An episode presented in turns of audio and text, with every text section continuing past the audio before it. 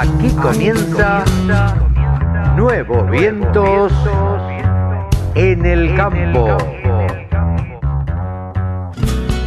Hola, hola, hola, hola, ¿cómo les va mis amigos? Buenos días, buenas tardes, buenas noches. Aquí estamos en una edición más de Nuevos Vientos en el Campo, por la radio del campo. Les cuento mis amigos, hoy sábado vamos a tener a Mónica Ortolani, vamos a analizar un poco con ella la realidad. Vamos a hablar de ovinos con Javier Lauría y con una invitada, con Florencia Torimicoli, que sabe una barbaridad de lo que es ovinos. Vamos a hablar, por supuesto, con Pablo Adriani, analizando todo lo que pasa en los mercados y la posibilidad de esta, este rumor que hay de subir las retenciones, que el presidente habría pedido que se suban las retenciones. Vamos a tener una charla mano a mano con Andrea Pacerini, productora lechera, tambera de la zona de Carlos Casares, que nos va a contar la realidad de, la lechería y la realidad del campo. Es una mujer militante, es una mujer eh, gremialista, es una mujer eh, fuerte y peleadora y que lucha y va para adelante. Y vamos a tener la palabra de Víctor Tonelli, el analista de carnes por excelencia. Así que, dicho todo esto, arrancamos de esta manera.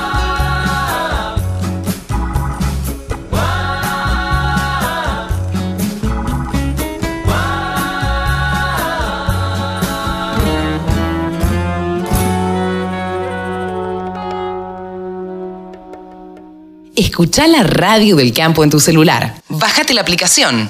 Es re fácil. Ahora estamos en comunicación, como lo hacemos todos los sábados, con Javier Labría, el periodista que más sabe de ovinos en la Argentina. Pero no está solo, está con Florencia Torimicoli. Eh, quien es asesora. A ver, eh, Javi, ¿cómo te va? Buen día, presentánosla. Carlitos, qué placer saludarte. Eh, y sí, estoy en compañía de Florencia Tori Micoli, ella es ingeniera zootecnica, eh, tiene 800 títulos, eh, papers emitidos a nivel mundial, posgrados, de todo, así que tenemos mucho para presentarla, pero en esta oportunidad le vamos a molestar de su, visión como asesora, la, la hacen de todos lados del mundo, no ah. solamente de Mira vos. Mira vos, ¿cómo asesoran qué? Contalo, Tori, te, doy la bienvenida. Bueno. Y bueno, contanos, eh, ¿por qué te contratan? ¿Por qué te buscan a vos? Hola, Carlos. Primero quiero saludarte, decirte buen día y que estoy recontra contenta de estar charlando con vos mañana y con Y bueno, presento un poquito. Eh, yo me dedico más que nada a los sistemas de producción de carne y trabajo en sistemas de producción lechera. Y, en este momento, en el tema de asesoramiento, lo que trabajo más que nada es la incorporación de todo lo que tiene que ver con toma de registros, análisis de datos propios del productor y lo que después nosotros en investigación en general llamamos el data análisis, que con herramientas estadísticas nosotros hacemos todo ese análisis e interpretación de datos para generar, por ejemplo, eh, muchas medidas de manejo propias para cada sistema de producción. Florencia, ¿esto, ¿esto lo haces únicamente para eh, ovinos o lo haces para bovinos también? Eh, mira, en, en respecto de bovinos, hemos participado, digo hemos porque no solamente yo participo, sino que también trabajamos con otros colegas del ambiente, con quesistas, participamos de ensayos también, por lo tanto hemos trabajado con tanto con bovinos de carne como bovinos de leche, de hecho ayer fuimos a muestrear, por ejemplo, este rumen directamente en vacas lecheras para un ensayo y también tengo muestras para analizar de todo lo que tiene que ver con metabolismo ruminal en vacas lecheras, pero puntualmente en lo que tiene que ver con ovinos, que tenemos mucho camino por desarrollar acá en Argentina, sobre todo en investigación, eh, tenemos sistemas muy interesantes en, la oveja y muchas cosas para poder buscar y descubrir y creo que es un terreno sumamente fácil para trabajar. Así que todo lo que es rumiante, yo me digo más que nada rumiantes. Y hoy le estoy metiendo fuerte pasión a la oveja, así te lo digo, fuerte pasión a la oveja. Muy bien, muy bien, muy bien. Yo creo que la oveja para mí es el futuro, eh, la futura carne y la falta. Eh, eh, siempre hablamos con, con Javier de la, la, poca inserción que tiene el ovino, la carne ovina en, en, nuestro país. pero bueno, y que en algún momento tiene que explotar. Sí, sí, yo creo que estamos en un momento clave justamente para que eso suceda. Yo siempre que lo hablo con Javi, incluso con los productores con los que trabajo en asesoramiento, digo, tenemos que hacer un scrum que la rompa toda. Nos tenemos que juntar tenemos que tenemos que trabajar en equipo, los que hacemos investigación, los que hacemos consultoría, quienes se dedican más a la parte productiva, la gente que está en el campo, la gente que sabe históricamente de ovejas, que son criadores, los tamberos, la gente de lana, el enfoque del lanero que nos puede aportar un montón a los sistemas de carne, eh, tenemos que charlar más y tenemos que este, juntarnos. Hoy es una oportunidad única para mí, para el ovino, eh, porque el productor está con ganas de aprender. Vos sabés que eso es lo que yo noto en el campo cada vez que voy y cuando entrego los informes. A mí me gusta mucho la parte de nutrición, que es a lo que más me dedico, hablo, hablo un montón y cuando les empezó a explicar generalmente se interesan porque ven resultados concretos. ¿sí? Yo siempre hablo de lo que decimos, por ejemplo, la bajada del paper o el trabajo científico al campo. Son cosas concretas, con pocas cosas. Y, ellos empiezan a ver esos resultados y dicen, bueno, si hago esto, voy por acá, empiezo a ser más eficiente, este, me transformo de ser un criador, por ejemplo, a una persona que puede recriar y hacer corrales de terminación y de golpe ir a cordero pesado, me puedo animar a hacer cortes y puedo llegar con una mejor calidad de carne. Te cuento dos cosas súper interesantes del ovino y con esto ya no te aburro más, particularmente con el sistema de carne. No, no, no, para nada. La calidad de carne de, de lo que es ovino tiene dos cosas únicas que son muy positivas. El tema del perfil saludable de la grasa del ovino y por otro lado, algo que caracteriza típicamente a la carne fina y que en otros países está muy estudiado, por lo cual el consumidor empieza a elegir la carne fina, eh, es el tema del flavor, ¿sí? de un sabor único que tiene y nosotros creo que posicionándonos en los sistemas nuestros, con incorporación de razas, de mejoramiento genético, mejoras en la nutrición y manejo, estamos este, logrando mejores calidades de cordero. Y tenemos que apuntar a eso porque el consumidor está. Y si nosotros ofrecemos carne de mejor calidad y calidad homogénea, el consumidor está ahí. Así que es el momento para el sprout. En leche también tenemos mucho para trabajar, sobre todo porque hoy en día tenemos ovejas que están produciendo tal vez menos leche del potencial que tiene ese tango, simplemente porque el productor tal vez no sabe aún todavía cómo analizar y procesar sus propios datos. Te cuento algo, los productores están haciendo controles de cheros, hacen rinde que toman un montón de datos del tambo, pero este falta, por ejemplo, esa patita de ponerse a analizar y decir, ok, me quedo con esta oveja, la selecciono por sus propios datos, selecciono a sus hijas y así empezar a mejorar simplemente con el solo hecho de sentarse y empezar a analizar datos. Ya ni siquiera te estoy hablando de hacer super cambios en la pasión y esto y el otro. Tenemos muy buenos animales y hay que empezar a trabajar con eso y sobre todo con los, los datos, analizar los datos de cada producto. Eh, siempre hablamos con Javi, no te estoy dejando hablar Javi, eh, pero siempre charlamos con vos eh, sobre la cantidad de razas que hay eh, eh, en la Argentina y las que se están incorporando también. Entonces, eso llama mucho la atención. O sea, hay mucho interés de parte de los productores. Sí, la verdad que eso lo, lo conversamos permanentemente con, con Carlos y Tori tuve, tuvo y tiene la suerte de asesorar a diferentes productores que quizás en algún momento tenían animales más intrigollos o, o no desarrollados o no potenciados. Y también tiene la posibilidad de trabajar con productores que tienen genética de punta, de primera línea, que realmente eh, vos, si no tenés un buen asesoramiento, puedes tener la mejor genética del mundo y no llegás a aprovecharlo, a potenciarlo, a sacarle eh, un buen rinde, una buena conversión, y eso lo ha demostrado, lo ha comprobado. Y hay algo que a mí me gusta y lo charlamos siempre con, con Tori, y es el tema de las mediciones. Ellos se apoyan mucho los datos porque creo, y esto eh, te, invito, Toria, a que vos lo cuentes, porque consideras que las mediciones son fundamentales, o sea, no es darle de comer y engorda el animal y listo, eh, quizás hay periodos que engorda más, engorda menos, o tenés que estirar un momento de engorde porque no es necesario darle tanto alimento en determinado momento. ¿Cuál es para vos el foco que haces en las mediciones y por qué es tan importante trabajar con datos, trabajar con mediciones? Bien, por un lado voy a responder eh, con, esto de que tiene que ver con enseñar a tomar los datos, ¿sí? El productor muchas veces eh, está acostumbrado a tomar registros, pero a veces no sabe cómo tomarlos bien, entonces cuando uno va a analizar esos datos después eh, tenemos algunas inconsistencias que no nos sirven tanto. Como el productor también está con ganas de aprender y tomar datos, primero lo importante es enseñarle a tomar los registros. Por ejemplo, si yo trabajo con un filotero, con alguien que se está animando a irse a cordero pesado, incluso animales hasta de 60 kilos o más, algunos quieren directamente capón y hacerlos bien, con, con buenas recrías, con producción a corral. Nosotros tenemos sí o sí que trabajar con balanza. Yo siempre digo, bueno, a ver, si sos productor de carne, necesitamos tener balanza, necesitamos tener buen protocolo de pesaje, pesar los animales en el yuno, la entrada al corral, pesajes intermedios y a la salida para saber los kilos logrados y cuánto nos cuesta cada kilo. Porque algo importantísimo eh, que nos permiten los datos es calcular índices productivos e índices de eficiencia. Entonces, sobre la base de los datos, uno con sus propios datos puede mejorar e incluso puede hacer planificación. Una de las cosas más desafiantes y que creo que la, producción no enfrenta hoy, ¿no? De, tener en mente esto de decir, tengo que planificar, pero sobre la base de que si no tenemos datos, no tenemos registros, no podemos mejorar sobre nuestras propias bases y creo que es fundamental para poder planificar y proyectarnos horizontes de crecimiento.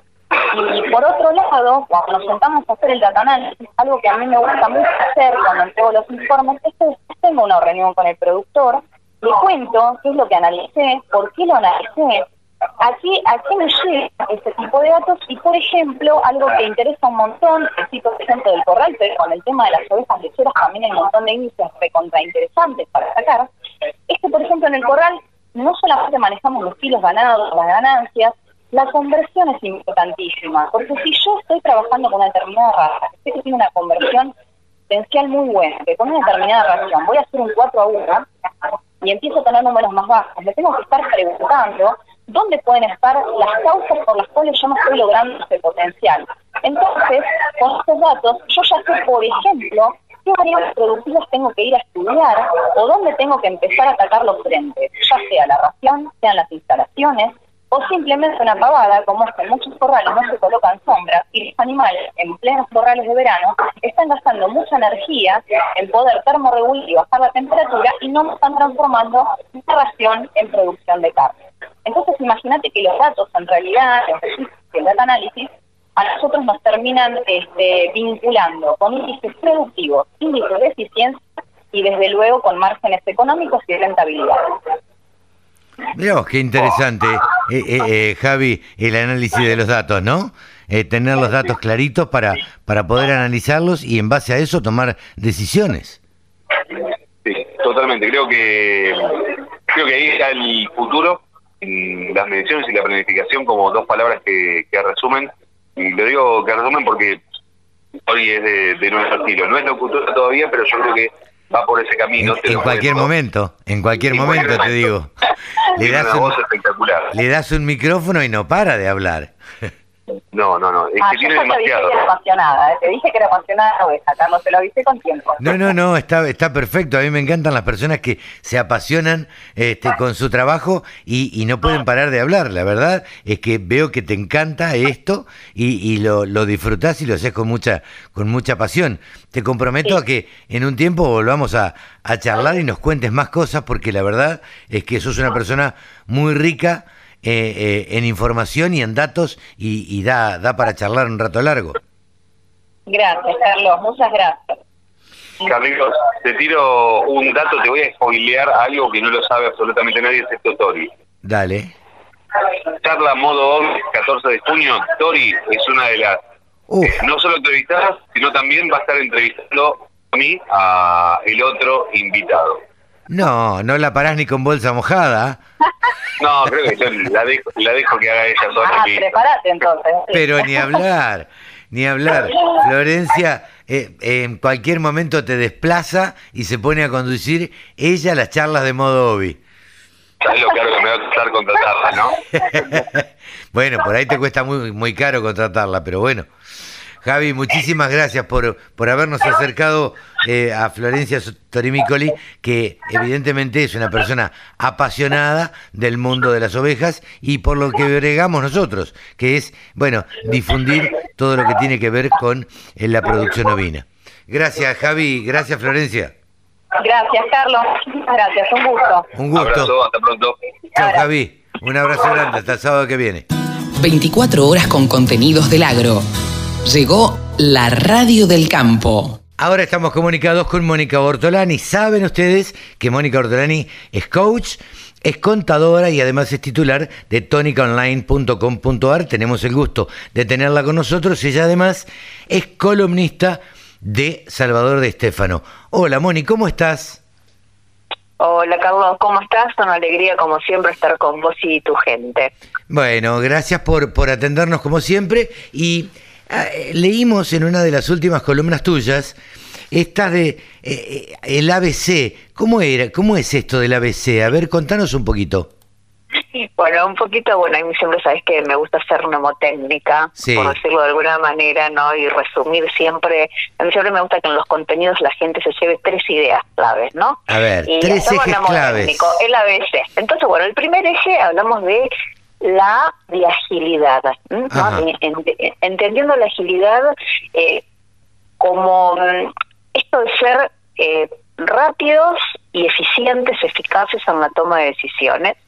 Y especialmente en, en los granos, eh, bueno, sabemos que cuánto le duele al productor, ¿no es cierto?, cuando fija un precio y posteriormente ese precio aumenta, ¿no? Entonces ese dolor llega tan fuerte que mm, prefiere no hacer nada o hacer poco, ¿no?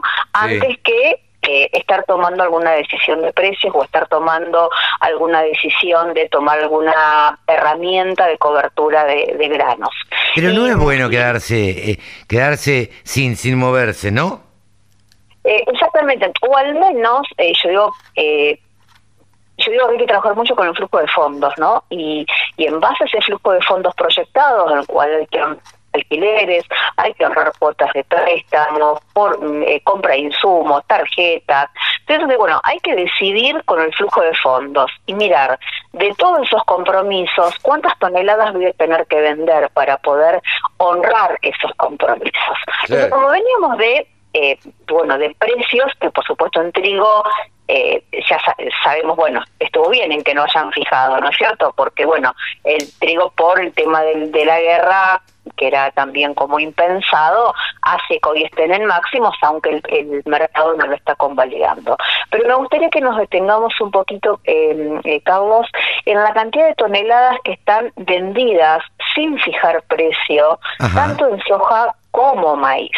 Y hoy quedan 8,4 millones de toneladas de soja que están vendidas, es decir, que están comprometidas y están sin fijar precio. Entonces, hoy, eh, considerando que tenemos hoy un disponible a 433,50, 434 para hacerlo eh, más simple, 434 dólares, pensamos que eh, llegamos a máximo de 475 y, y en los últimos 20 días, 30, eh, tuvimos máximo que llegó a 450 dólares, ¿no?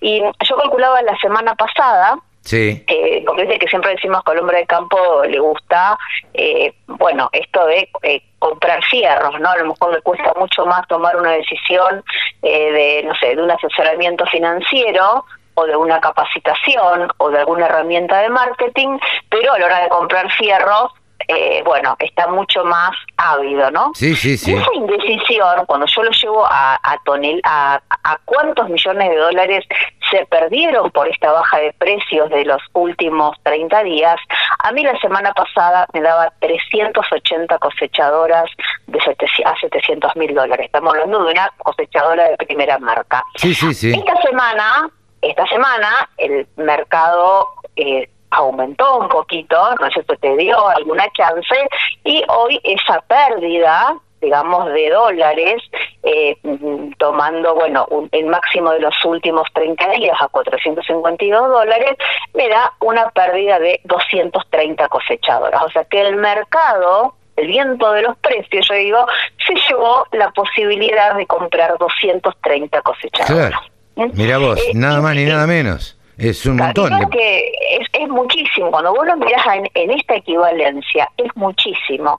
Y si yo esto te lo mido desde los máximos que tuvo un maíz abril-mayo o una soja-mayo que llegó a 475 eh, dólares para la soja o 306 dólares para el maíz, estamos hablando de 800 cuatro cosechadoras. un montón. Siempre, siempre parece que, viste, los precios, eh, eh, bueno, ¿cómo es que dice eh, Adriani, eh, los, los, mm, los, árboles no crecen hasta el cielo. Los, árboles no crecen hasta el cielo.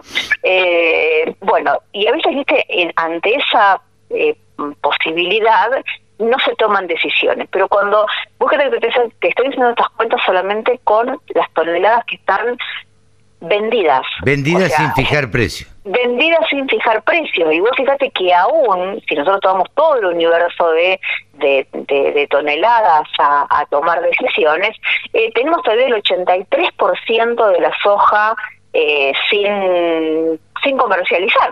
Eh, y, digamos a, a poner precio y quedan todavía eh, unas 31, casi 32 millones de toneladas de maíz. Ahora, un poco el eh, objetivo es esta agilidad, no, De tomar precio, sobre todo con lo que está comprometido o con lo que tengo que honrar. Y si no quiero fijar un precio, sabemos que tenemos herramientas de opciones put, ¿no es cierto?, para poner pisos, o si ya fijaste, poder recomprar a futuro a, mayor precio. Ahora, eh, Moni, ¿vos qué crees? ¿Que el productor piensa que va a subir mucho, mucho más? Eh, siempre tiene esa esperanza que va a subir, pero tenemos que tener en cuenta algunos condimentos, ¿no es cierto?, que no dependen de su poder de decisión, porque sabemos que los precios hoy, ¿cuánto dependen? De los algoritmos que eh, sobre, con los cuales deciden los fondos especulativos. Eh, está el tema de la guerra, que no sabemos hasta cuándo va a seguir. Está el tema de las tasas de interés en Estados Unidos, la política monetaria eh, que, que digamos que ponen el, digamos, marcan el pulso, ¿no?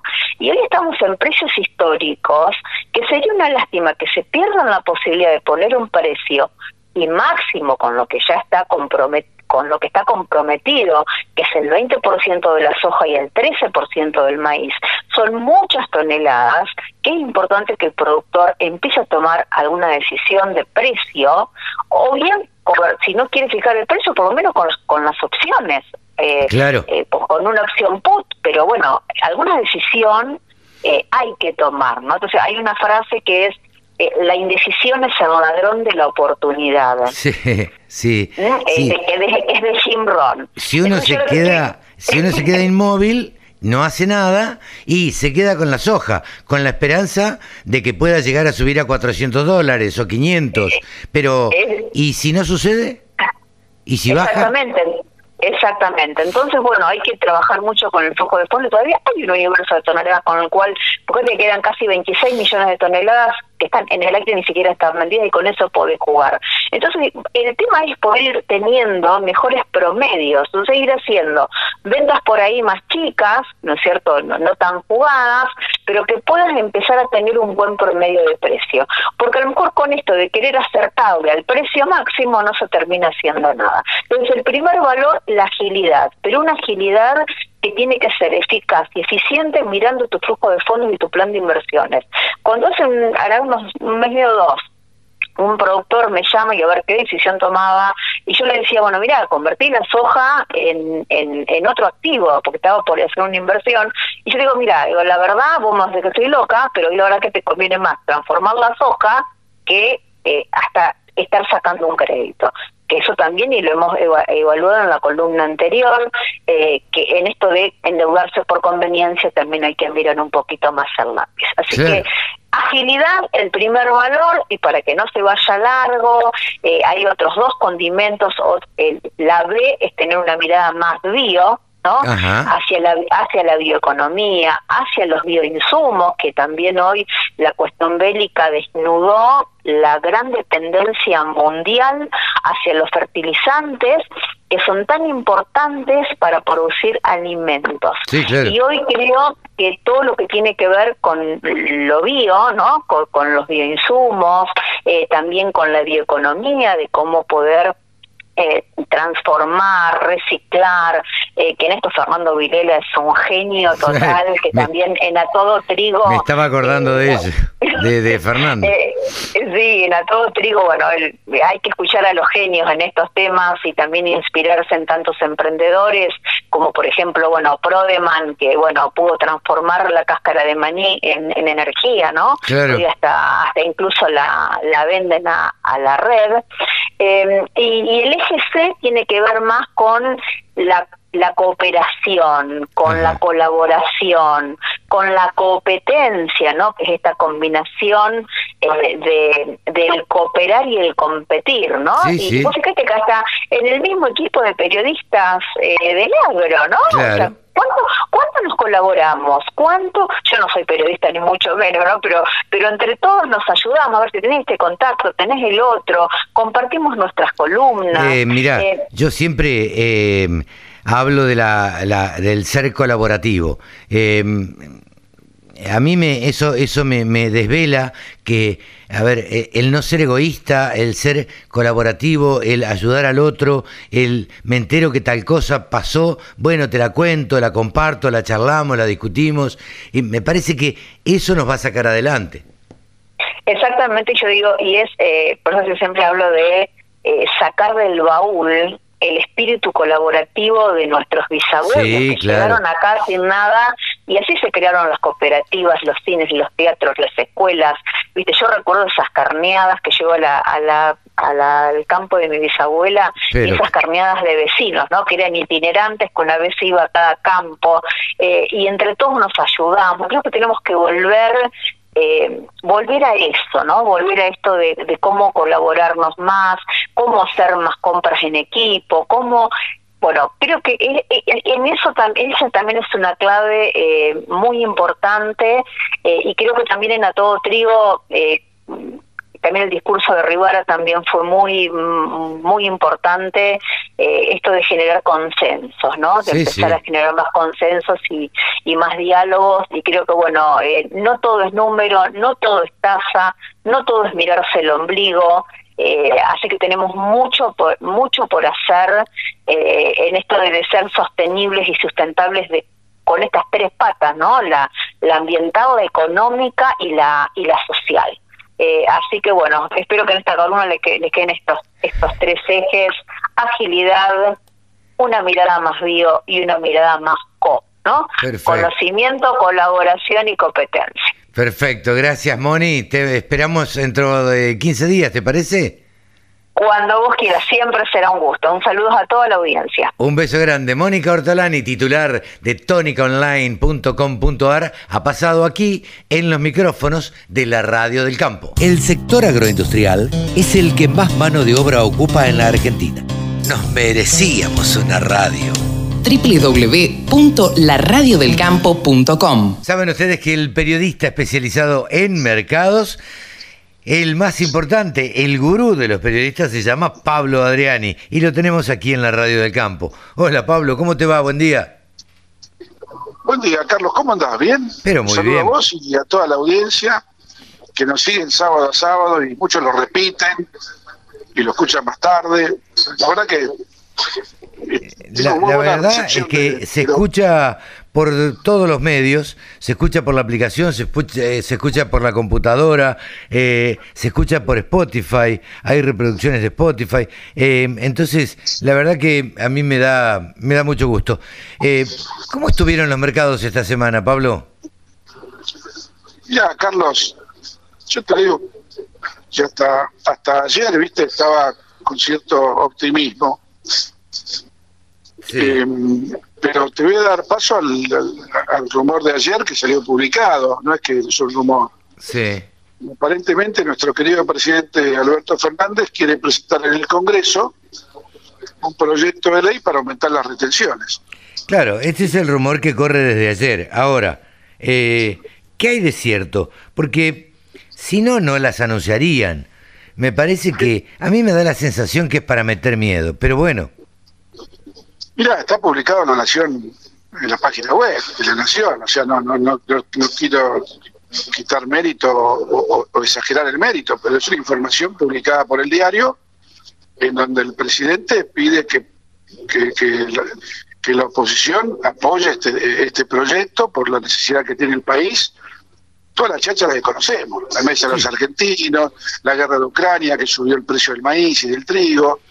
Que, sí, sí, que lo- digamos que a, a este presidente excusas no le faltan, digamos, porque si no es la pandemia, es la guerra y bueno, Sí, pero en la realidad sabemos que Argentina tiene cerradas las exportaciones de trigo, claro, tiene cerrada las, limitadas las exportaciones de maíz, ya está casi todo lo que está registrado, está casi todo comprado, o sea que un aumento de retenciones no tiene el efecto fiscal que el gobierno piensa que va a tener, ni tampoco en el momento de cuándo va a tener ese ingreso fiscal.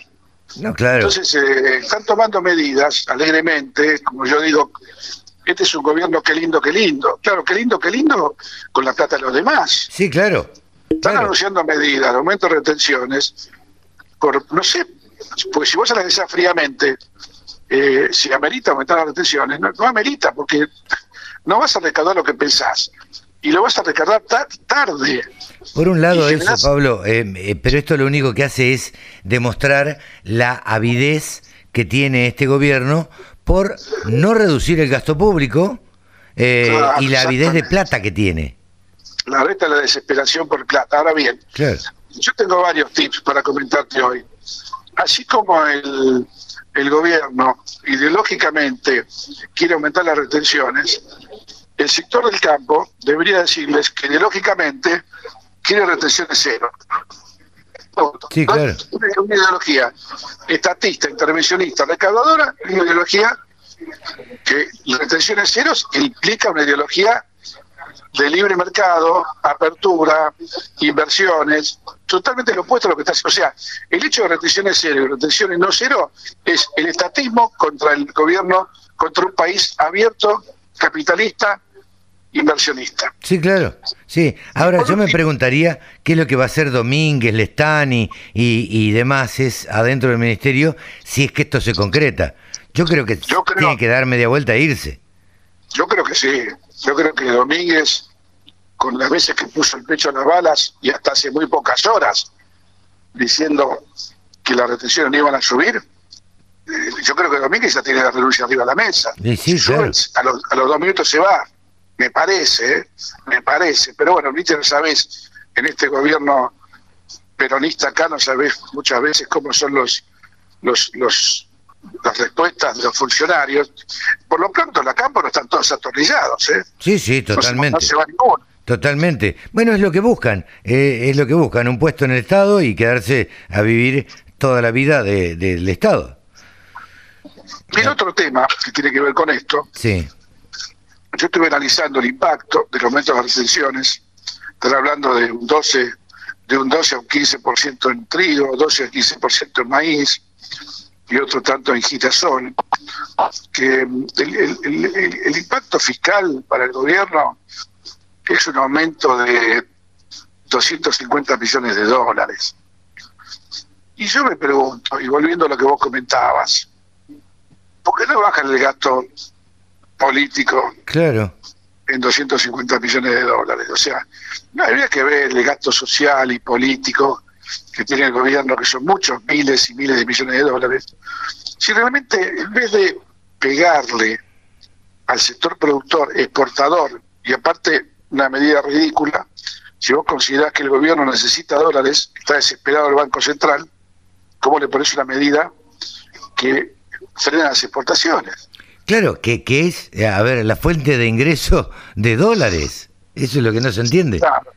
Entonces, eh, yo te diría que eh, está todo mal desde el punto de vista de esta actitud del presidente, que espero que la oposición no acompañe, por más que el gobierno le diga, estamos en una situación difícil, que dice, espero que la oposición me acompañe con las necesidades que tiene la clase media, la, las sociales, social, en la mesa de los argentinos, espero que la oposición no le enrosquen la víbora, porque la verdad hay que ser muy ingenuo en comprar el discurso del presidente cuando sabemos que en la realidad hacen todo lo opuesto, que no se preocupan por la gente pobre, que no se preocupan por la gente que no tiene trabajo, que no se preocupan por las 12.000 empresas, restaurantes, gastronomía y hoteles que han cerrado con la pandemia y negocios, ¿entendés? Sí, sí, Entonces, sí.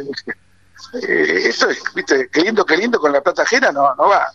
Así que yo te diría que ese es un poco el, cierre de semana, en los mercados venían muy bien, muy bien, con, cierta firmeza en soja, en maíz y en trigo, y habría que ver cómo se desarrolla, si esto entra al Congreso, habría que ver la semana que viene, qué impacto tiene sobre los mercados, ¿no?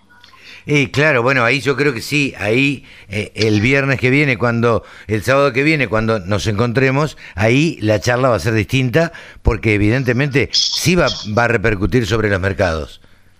Exacto, yo creo que va, va- si lo presentan en el Congreso va a haber una repercusión y vamos a ver cómo vota la oposición, este, está vivo y el gobierno le quiere enroscar y ya, no, ya todos somos grandes, ¿viste? Como para que Sí, nos me quieran, parece nos que... quieran engañar. Me parece que, que la oposición no puede entrar en, en una cosa así, eh, no puede caer en esa trampa, digo yo. Sería muy ingenuo, muy ingenuo. Y si tiene un costo político para la oposición, que no tenga el costo político. No vas a hipotecar el, el presente y futuro de miles y cientos de productores y de empresas agropecuarias exportadoras por, por esta voluntad del reino de Alberto, ¿viste? Eh, sí, yo más que voluntad por, por eh, una necesidad de recaudación y una necesidad de dólares para seguir manteniendo este, el- los niveles de gasto público como están. Pero vuelvo a repetir, están tomando una medida que es anti-exportadora, anti-ingreso de dólares. Claro. Así que bueno, la realidad se lo va a llevar puesto. Es, es rarísimo, es rarísimo. Pablito, clarito, como siempre, nos despedimos hasta la semana que viene.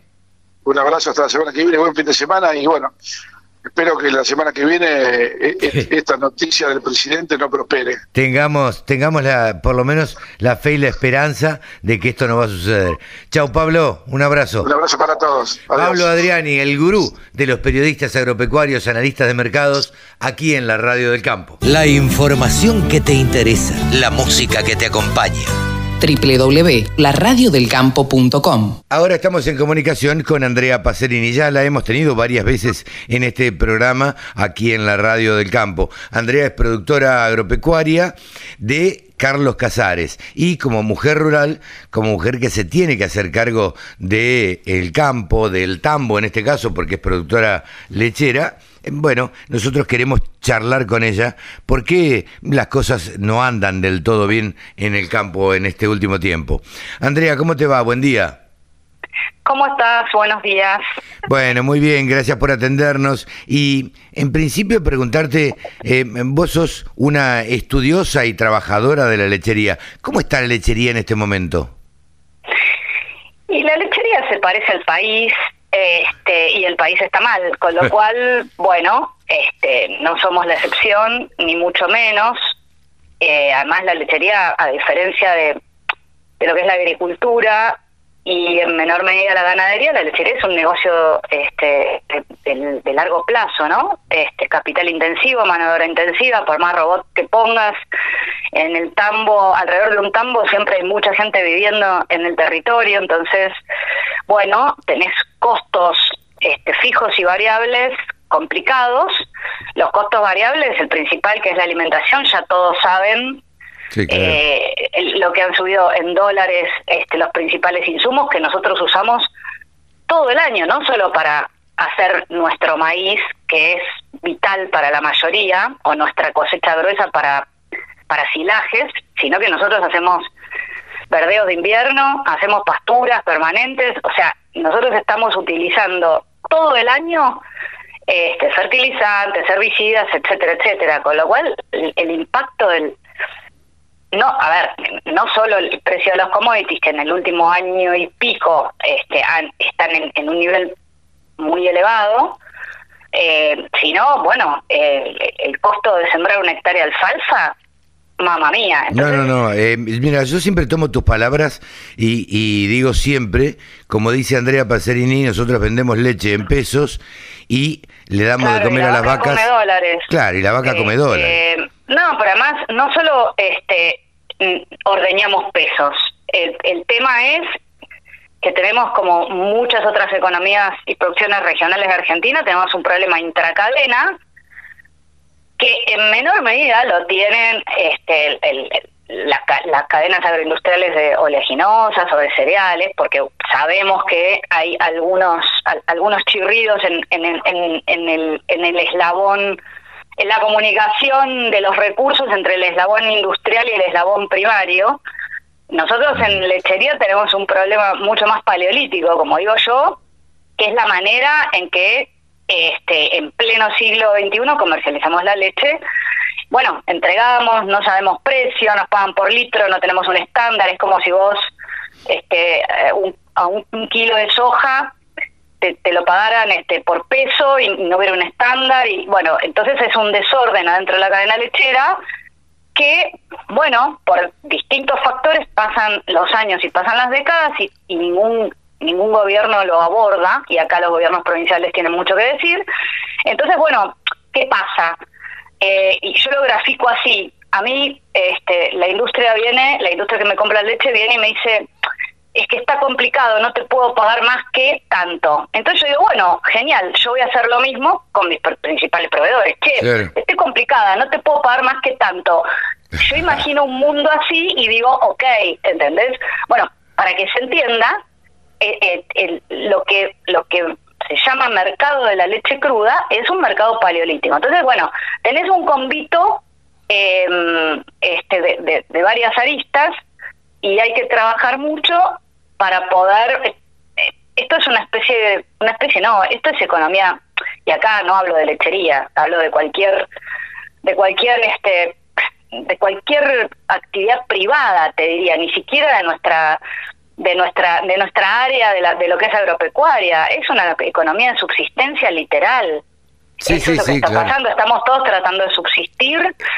El tema es que no sabemos cuánto tiempo o sea esto es solo por hoy porque cada día pues si vos si vos decís esta agonía sí hasta fin del 2023 que es altamente probable en el en el decís bueno más vale que tomemos aire y que nos tomemos todo con la mayor calma posible porque el, la cantidad de tiempo que hay que seguir sobreviviendo es dantesca. Entonces, en la psiquis uno tiene que mantener la salud mental mirando el día a día, tratando de sostener el negocio y, y, que no se te vaya la cabeza a muy mediano plazo porque tu psiquis tambalea, pero la realidad es que mis terneras están naciendo hoy. Se, se está llevando a cabo en Villa María todo láctea, eh, ayer y hoy. Correcto. Eh, ¿Vos crees que, eh, que se van a tratar estos temas y que, y que alguien va a escuchar todo esto que estás planteando, Sí. Andrea?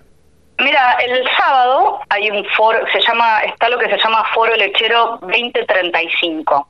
Ajá. O sea, hablando de plazos, ¿no? Sí, sí, sí. Este, bueno, ahí Crava está representada por eh, Eduardo García Maritano porque yo tengo que ir a atender mi inundación casarense de Buenos Aires. Ajá. Y bueno, justamente se charló durante los meses previos a, a este evento que es muy importante, que aparte es como que inaugura otra vez los eventos este, presenciales, ¿no? El adjetivo Sí, presencial sí, ha sí. venido a formar parte de nuestro léxico ahora. Eh. Y bueno, y justamente ahí vamos a hablar de mm, del tema de, del problema de, de por qué la comercialización de la leche en la era de los robots sigue siendo como lo hacían los, nuestros abuelos en tarritos, este, y qué pasa con eh, la posible unidad de o una entidad única de tamberos, ¿no? Que represente el eslabón, porque nuestra representatividad está endeble también, entonces estas cosas cuesta más discutirlas porque, bueno, si, la verdad es que si yo fuera un industrial, es- eh, yo seguiría eh, seguiría de esta manera, porque a mí me, me encantaría Sí, poder claro. fijar el precio de mi principal este costo, que es la materia prima en el caso del industrial. Así que esto se va a tratar a partir de las 15 en el foro 2035 en, en todo Láctea, en Villa María, el día sábado. Ok, se va a tratar. Yo no voy a estar, pero va a estar CRA y va a estar el tema en la mesa, que lo más importante...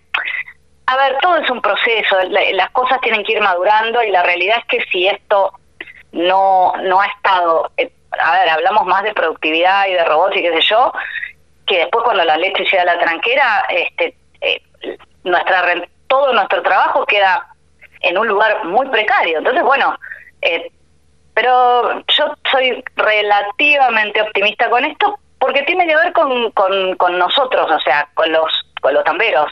Eh, ok, mucho de nosotros. sí, Andrea, eh, yo entiendo lo, lo, lo que vos decís y, y tu optimismo también, porque si no fueras optimista, la verdad es que no, No, podría seguir bueno, trabajando. Pero mira, más allá de más allá de todo, decir. ¿el gobierno las escu- los escucha? Perdón. ¿El gobierno los escucha?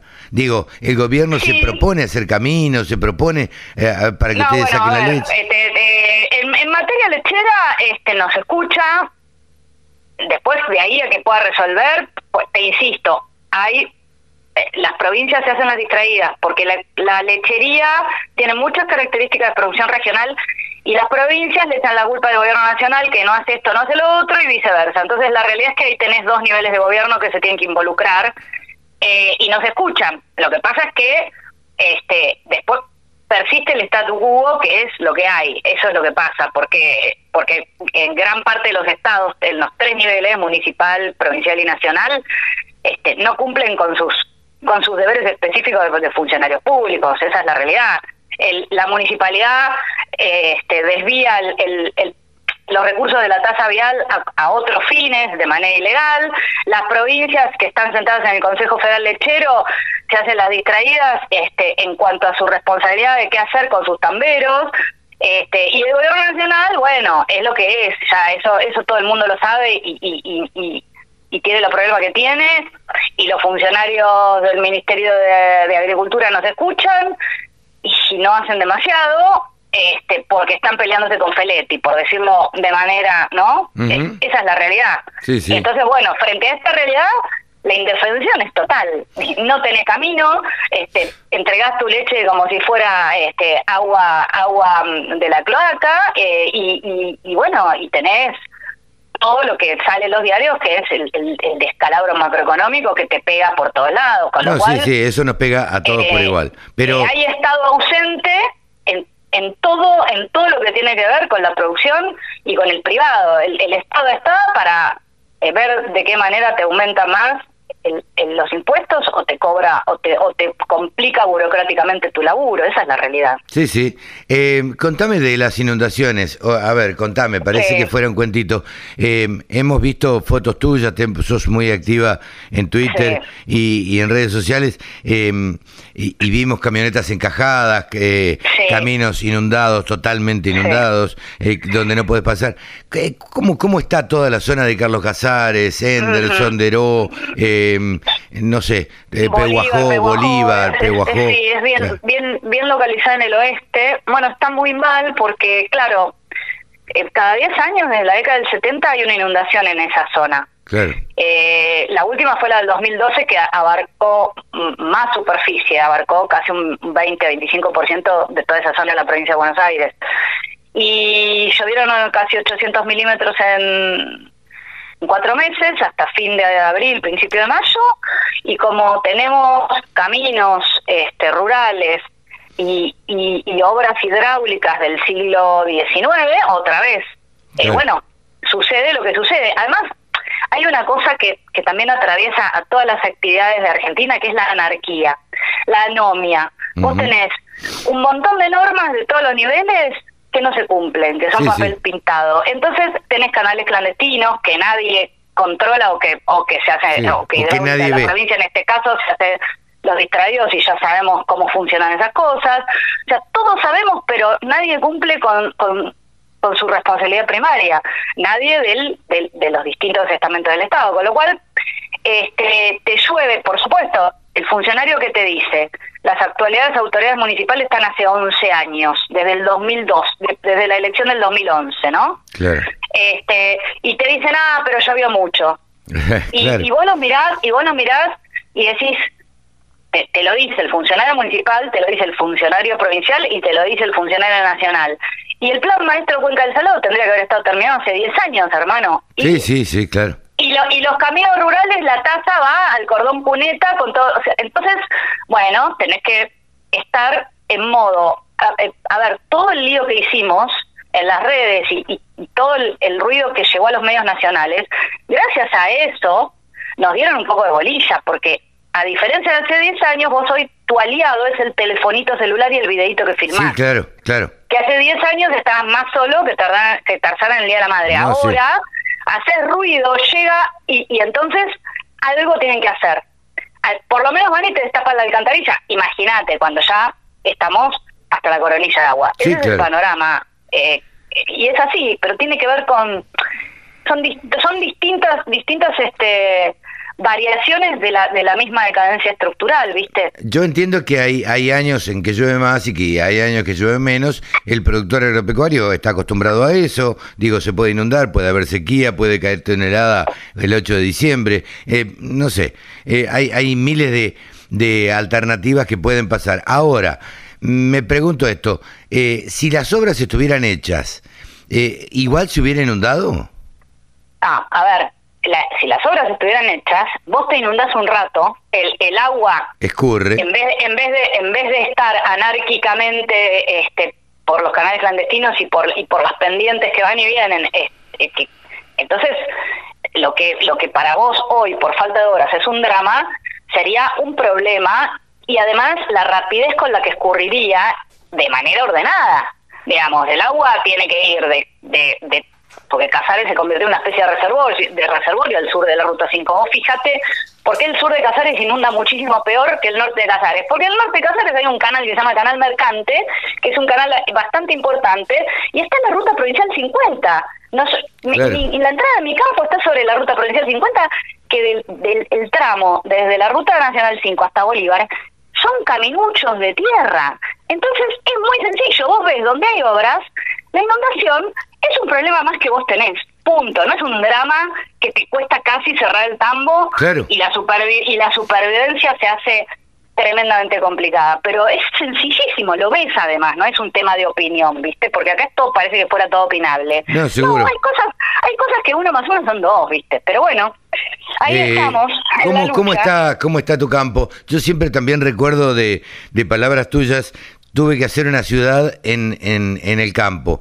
Por- eh, Está, está, bueno, tengo, tengo una ciudad, eh, sí, Claro. tengo una ciudad, soy proveedora de servicios, soy Sí, proveedora claro. de bienes. es- bueno, está, sigue estando, lo cual no es poca cosa. no, no es Sigue- poca cosa. Siguen mis 12 familias ahí. Este, bueno, eh, como yo siempre digo, ahí eh, el- el- hay, hay hay una especie de símbolo que es una torre de 40 metros eh, que da wifi Sí, claro. este, que toma wifi de Bolívar, ¿no? Entonces, eh, tengo grupos electrógenos. Ahora, por ejemplo, como venía la mano entre, entre que tenés los caminos complicados y que faltaba gasoil, bueno, me fui a comprar un, un tanque de, de gas, de- para copiar gasoil de 10.000 litros, porque Claro. yo no me puedo dar el lujo, aparte, bueno, se te corta la electricidad cada 10 minutos porque está todo atado con alambre y ahora está todo bajo el agua. Así que yo no me puedo dar el lujo de quedarme sin electricidad, pues no puedo ordeñar y ahí sí que... ¿cuánto- No, no, a bueno. ver, ¿Cuánto puedo estar yo este, ordeñando sin... este Primero, la, la vaca la tenés que ordeñar. Segundo, la vaca la ordeñás y si, y si no puedes llevar la leche, pues, digamos, tu única alternativa es tirarla. No, y sí, no- ¿Cuánto no queda otra. tirando la leche? No queda Así que otra. bueno. Así que sí, es así, vos tenés que vos tenés que hacer lo que tenés que hacer y tenés que hacer lo que el Estado tendría que hacer.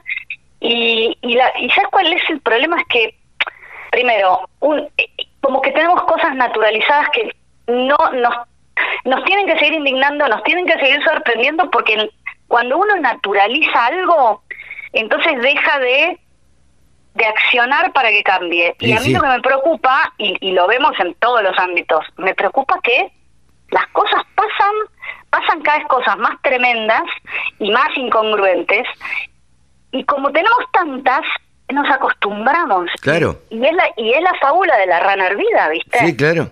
Totalmente. La rana Así que que pusiste en el agua, en el agua fría. Es, es mu- es muy importante cada mañana cuando uno se levanta, este, no resignarse ni, ni acostumbrarse a lo que no está bien. No, totalmente, totalmente. Y hacerlo, y hacerlo público. Hoy en día tenemos la posibilidad, eh, mediante redes, mediante el los telefonitos, mediante, bueno, eh, de, de ponerlo en, por lo menos a la vista. Después que los funcionarios hagan o no, es otra cosa. A mí me Bueno, eso, extraña. eso es otro trabajo más que tenemos. El tema es que uno se hace grande y se cansa y hay días que te preguntas, yo voy a seguir haciendo esto para que, bueno, por suerte, eh, yo uno yo digo, bueno, me, me deprimo, me canso un rato y después arranco de vuelta, pero la, la realidad es que es muy desgastante porque porque vos tenés que este, ser empresario, tenés que ser eh, visibilizador de las barbaridades que te pasan tranqueras adentro, tenés que explicar, tenés que, bueno, yo hago gremialismo agropecuario por vocación, en- eh, eso, esto es algo completamente vocacional,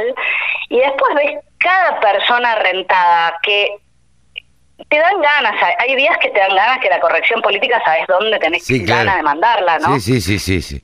No, totalmente. Y bueno, y sabemos que vos sos una mujer eh, eh, de peso, digamos, y que no se calla la cosa, no se calla las cosas, y que las dice de frente. Aparte, aparte a esta altura de mi vida, si sigo es para decir lo que hay que decir, si no, no sé, me dedico a... A escribir no poesías. Nietos, Todavía no tengo nietos, gracias a Dios, ¿viste? pero gracias a Dios no, porque mi hijo es muy chico, pero digo, la verdad que me dedicaría a otra cosa.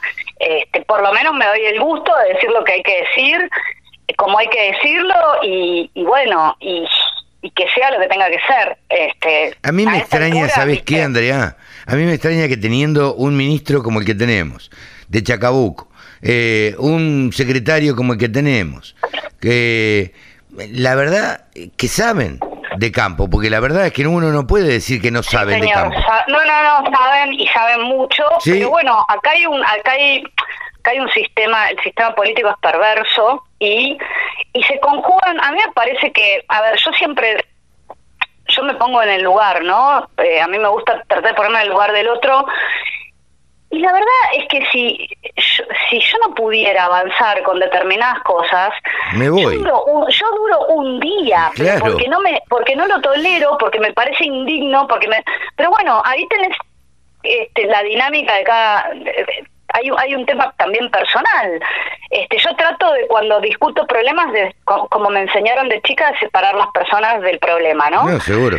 Pero las personas este, que están en los cargos públicos, la verdad es que, bueno, y el actual ministro estuvo, o sea, trabajan de políticos profesionales y, y ahora lo que lo que es de locos es que bueno en realidad eh, ojo hay que no, no hay no hay que golpearlos mucho porque el ala feletista es peor.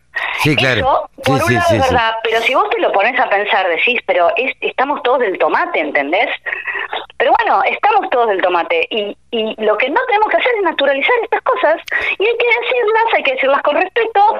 Este cada yo respeto las decisiones de todos y, y, digamos, y bueno, y todos tenemos que escuchar lo que el otro tiene que decir, eh, porque mm, porque si no, ya demasiado locos estamos, demasiado anómica está la sociedad y hay mucha violencia mm, eh, contenida, ¿entendés? Y la gente está muy mal y, y muy cansada. Entonces, creo que hay que tener cuidado, que hay que ser muy institucional, que hay que cuidar a las entidades, a las instituciones y a las personas que tratamos de poner nuestro granito de arena, pero que también estamos hartos y cansados. Entonces, no, sin duda. lo que pasa es que si todo el mundo, si todo el mundo putea, si todo el mundo se pone violento, esto termina mucho peor y tenemos mucho trecho por delante todavía si pretendemos que haya un recambio este, sano de autoridades a fin del 2023, que falta un siglo y medio, ¿no? Sí, yo la verdad es que eh, tengo, tengo mis dudas, viste, de los cambios que pueda llegar a haber, porque ya tuvimos otro gobierno de otro color político que tampoco hizo las cosas del todo bien. No, no, bueno, por eso por eso volvió este, dicho claro, paso. Este, Pero bueno, en, en materia institucional, en materia de política exterior, en materia de eh, convengamos que el anterior gobierno era más razonable que esto, pero bueno, eh, lo que no claramente no alcanzó, porque acá tenemos un tema de, no sé, remontar remontar esto va a ser cada vez más complicado. La realidad es que es que todos tenemos que tener paciencia y poner el grano de arena que hay que poner porque mm, viene larga la cosa y todos tenemos hijos y todos queremos que nuestros hijos se queden acá. Yo no quiero que mi hijo que está estudiando ingeniería electrónica se vaya. Pero la verdad es que me mira a mí, mira la inundación, mira y no tiene nada de ganas de quedarse. No, no, claro. No, bueno, eh, eh, todavía el tuyo es chico, eh, los dos míos están afuera.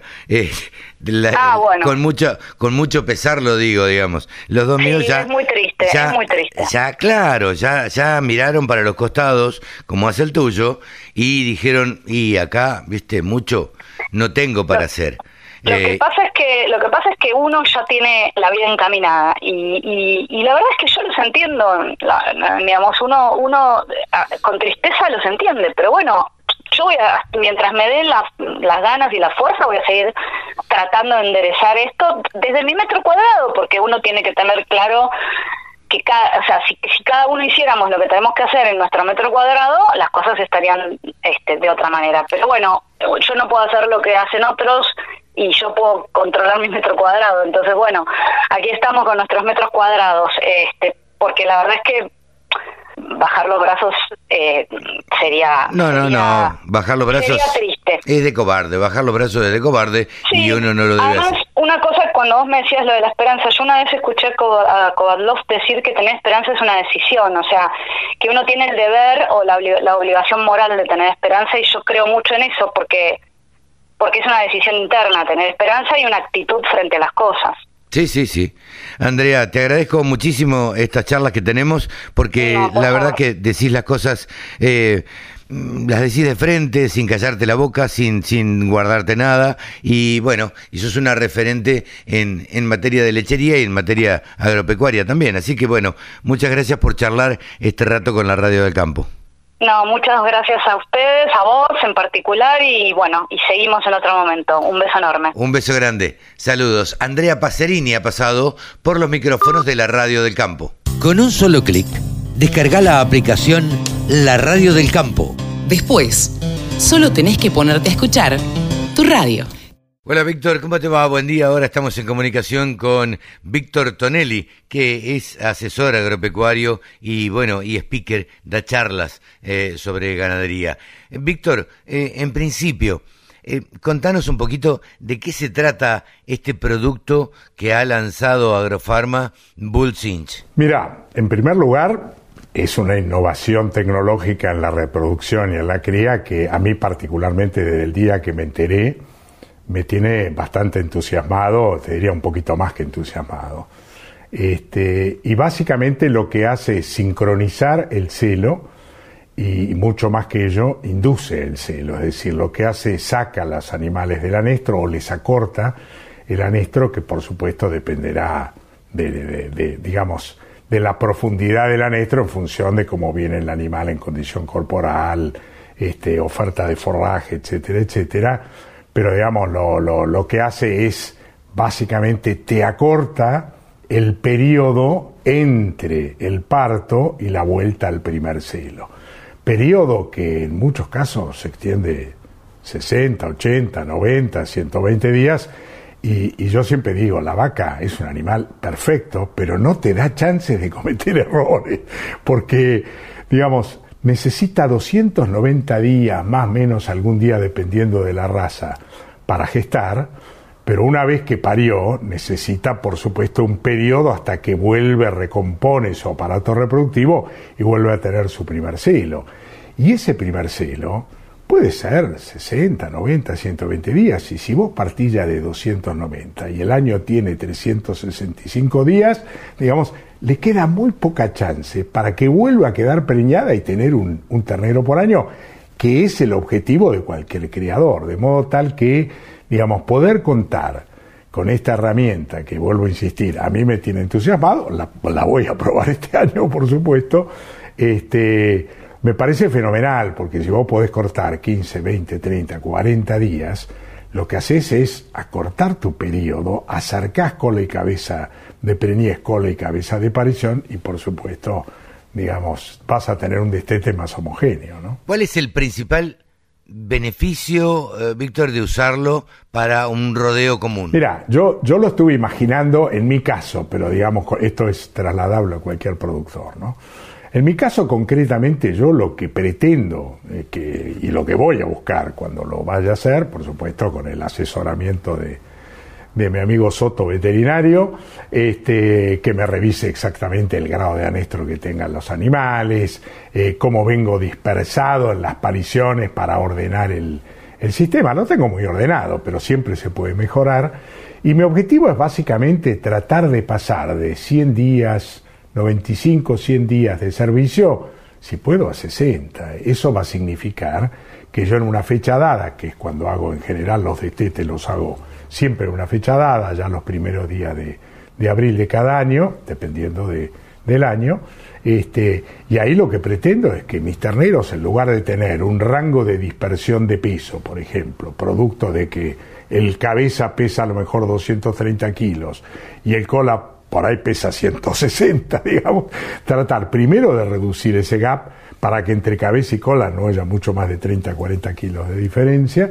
Eso me permite además uniformar las tropas a la venta y también seleccionar y tener mucho mejor arranque a las vaquillonas de reposición o terneras que van con destino a vaquillonas de reposición, a las que yo particularmente encima les doy servicio a los 15 meses. Con lo cual digo, más kilos al destete, más uniformidad de ternero, mayor cantidad de, vaquillonas o de terneras con posibilidad de llegar a, a, los 300 kilos como madre en el primer servicio a los 15, 18 meses.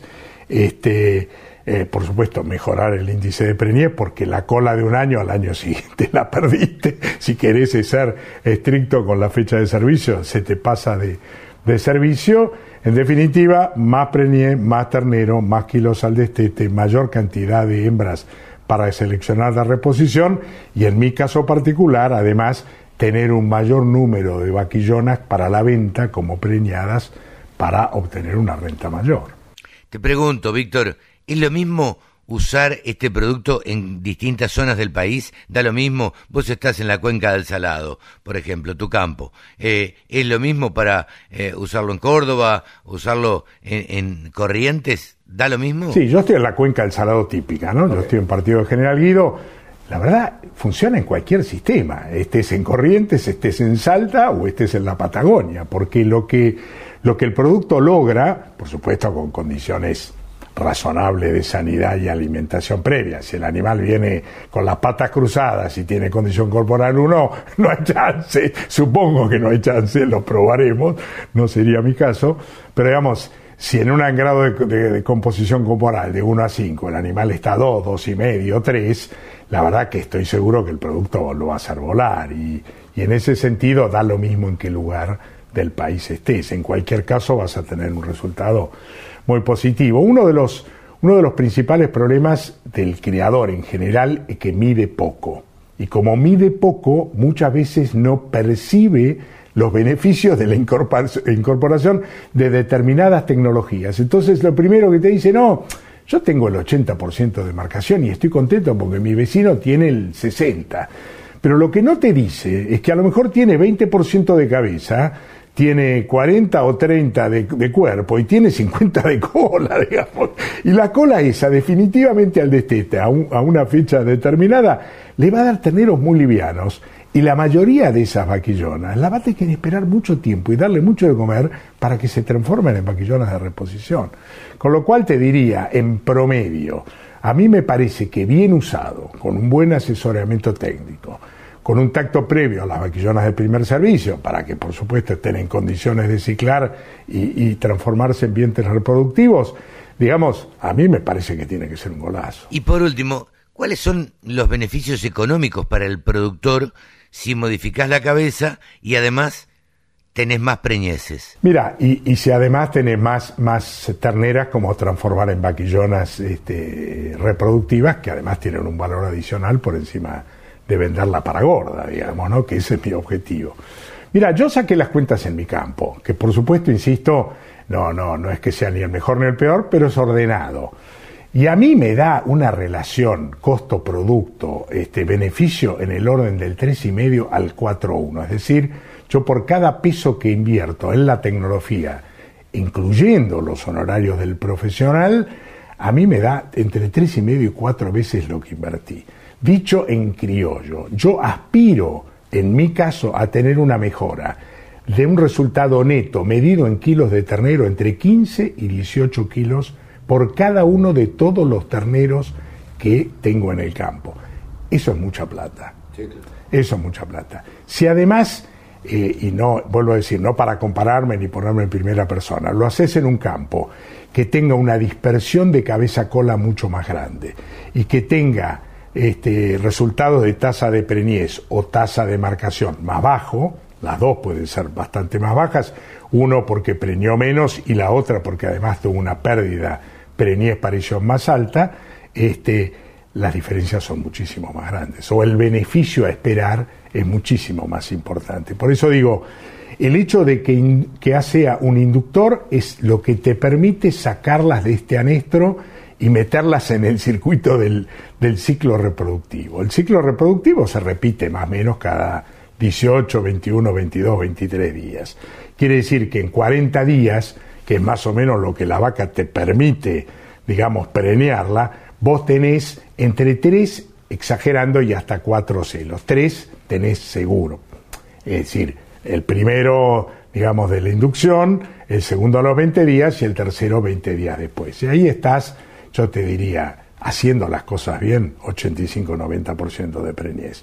Tenés todavía uno o, dos, pero un ciclo más para servicio natural, en donde ahí podés completar tu 92, 93, 94, 95. Y ese es un objetivo que se puede lograr y ahí sí te diría, vas a tener la gran mayoría, o deberías tener, esto es un, es una, una digamos, un challenge, una, un desafío que yo me planteo, de tener realmente la mayoría de las vacas con un ternero por año. Gracias, Víctor. Hemos charlado con Víctor Tonelli aquí en la Radio del Campo. Remates, buenas prácticas, siembra directa, pulverización. Toda la información en la Radio del Campo. Y hasta que fue una edición más de Nuevos Vientos en el Campo por la Radio del Campo. Nos despedimos hasta la semana que viene. Chau, que lo pasen bien.